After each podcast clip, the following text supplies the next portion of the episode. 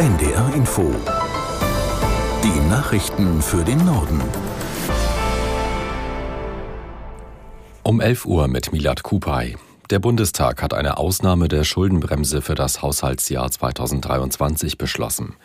Damit reagiert das Parlament auf das Karlsruher Haushaltsurteil und sichert bereits aufgenommene Kredite nachträglich rechtlich ab.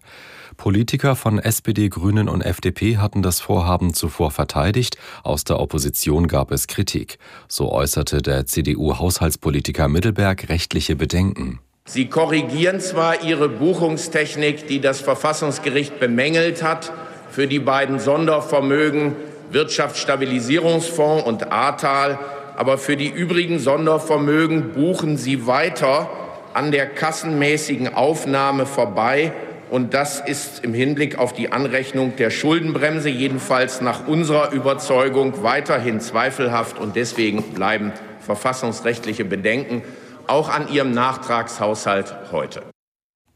Der CDU-Haushaltspolitiker Mittelberg. Die EU-Staats- und Regierungschefs setzen ihre Gipfel in Brüssel fort. Beschlossen wurden bisher Beitrittsverhandlungen mit der Ukraine und der Republik Moldau. Weitere Finanzhilfen für die Ukraine werden dagegen von Ungarn blockiert. Aus Brüssel Katrin Schmidt.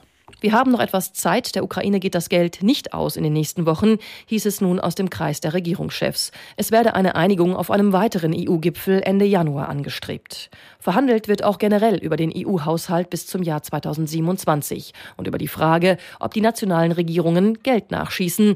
Im Gespräch waren da rund 22 Milliarden Euro. Zur Finanzierung vieler neuer europaweiter Herausforderungen, etwa beim Außengrenzschutz und bei Migrationsabkommen mit Drittländern. Die Bundesregierung hebt im kommenden Jahr den CO2-Preis an. Das ist Teil des Plans, um Lücken im Haushalt zu schließen. Zum Ausgleich der Belastungen sollte es für alle Bürger ein Klimageld geben, aber das steht noch aus. Aus Berlin Vera Wolfskämpf. Eigentlich hatten SPD, Grüne und FDP schon im Koalitionsvertrag ein Klimageld vereinbart. Matthias Miersch, Vizefraktionschef der SPD, sieht den Spielraum dafür jedoch eingeengt. Das Klimageld sollte aus den Einnahmen des CO2-Preises finanziert werden. Jetzt werde das Geld jedoch unter anderem für Förderprogramme gebraucht, erklärte Mirsch dem Redaktionsnetzwerk Deutschland. Die Rufe nach dem Klimageld werden aber lauter. Für Kerstin Andrehe, Chefin des Bundesverbandes der Energie- und Wasserwirtschaft, ist die Einführung jetzt noch dringlicher geworden, um die Menschen zu entlasten. Denn der steigende CO2-Preis macht vieles teurer, etwa das Tanken und das Heizen. Das betrifft besonders Menschen mit niedrigen Einkommen, beklagen etwa Sozialverbände. Der Rat für deutsche Rechtschreibung berät heute erneut über geschlechtergerechte Sonderzeichen wie Genderstern, Doppelpunkt und Unterstrich. Bei ihrem Treffen in Mainz wollen die Expertinnen und Experten darüber sprechen, ob sie konkrete Empfehlungen zum Umgang mit Sonderzeichen geben. Im Juli hatte das Gremium erklärt, dass diese sogenannten Wortbinnenzeichen nicht zum Kernbestand der deutschen Orthographie gehören.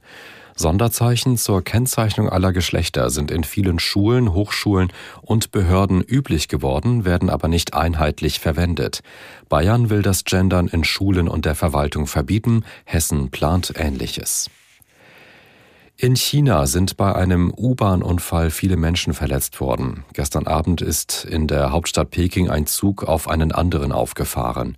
Über 500 Menschen wurden anschließend in Krankenhäuser gebracht, mehr als 100 von ihnen mit Knochenbrüchen. Aus Peking Benjamin Eisel. Der Unfall passierte im Westen Pekings bei Schneefall auf einem überirdischen Abschnitt. Der vorausfahrende Zug machte den Angaben der Behörden zufolge eine Notbremsung.